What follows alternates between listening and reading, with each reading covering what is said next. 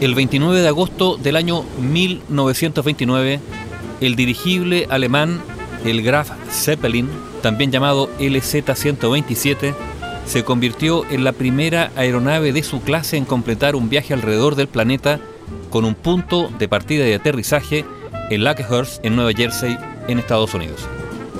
Fueron 21 días en los que Alemania contuvo la respiración y el mundo no dejó de mirar el cielo.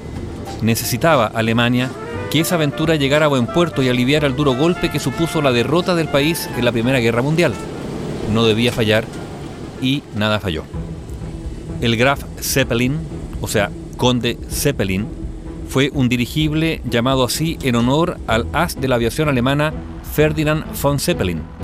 Ese coloso del aire, que llevó a cabo su primer vuelo el 18 de septiembre del año 1928, fue la mayor aeronave de su época, con una longitud total de 236,6 metros, más de 30 metros de diámetro, un volumen de 105.000 metros cúbicos de hidrógeno y una capacidad de carga de hasta 60 toneladas debido a la propulsión de cinco motores Maybach de 550 caballos de vapor.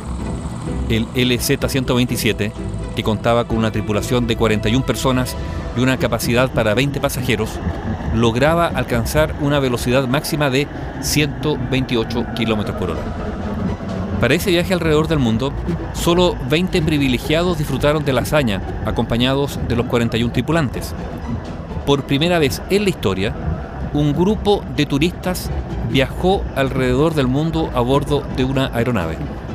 Los pasajeros fueron representantes gubernamentales de Estados Unidos, la Unión Soviética y Japón, también periodistas y fotógrafos, un meteorólogo, un millonario neoyorquino y el médico personal del rey español Alfonso XIII, Jerónimo Mejía Fernández, que fue el único español.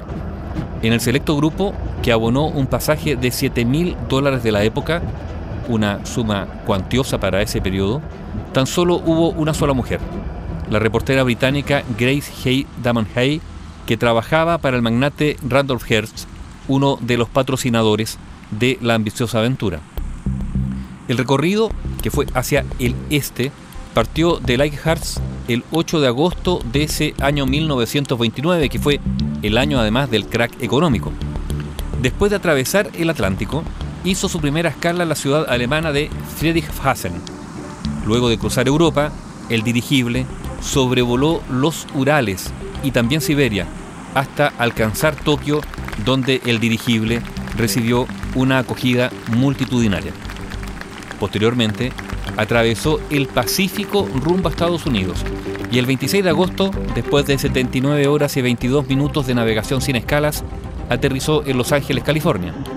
Finalmente, ese 29 de agosto de 1929, el Graf Zeppelin retornó a Leichhardt, su punto de partida, tan solo 21 días después del inicio de su travesía y tras volar 34.600 kilómetros.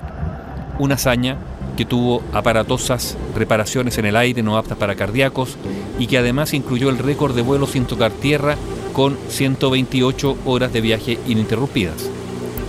La travesía a bordo de esa verdadera ballena de aluminio no estuvo exenta de sobresaltos porque dos tormentas dañaron su estructura e hicieron temer lo peor.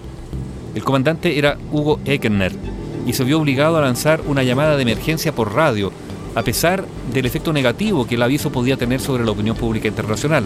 Sin embargo, la tripulación y los pasajeros fueron recibidos como héroes en una de sus escalas en Nueva York. Concluida esta proeza de su circunvalación del planeta, el Graf Zeppelin emprendió otras expediciones de carácter científico alrededor del Polo Norte, donde se obtuvieron fotos y se midieron las variaciones del campo magnético terrestre. Tras 600 viajes, 150 sobre el Atlántico, el histórico dirigible no pudo tener un final más triste. En el contexto de la Segunda Guerra Mundial, fue desguazado por orden del régimen nazi para construir un avión de combate. La decisión la tomó el ministro del aire alemán Hermann Göring. El dirigible alemán Graf Zeppelin, la primera aeronave de su clase en completar un viaje alrededor del planeta ese 29 de agosto de 1929.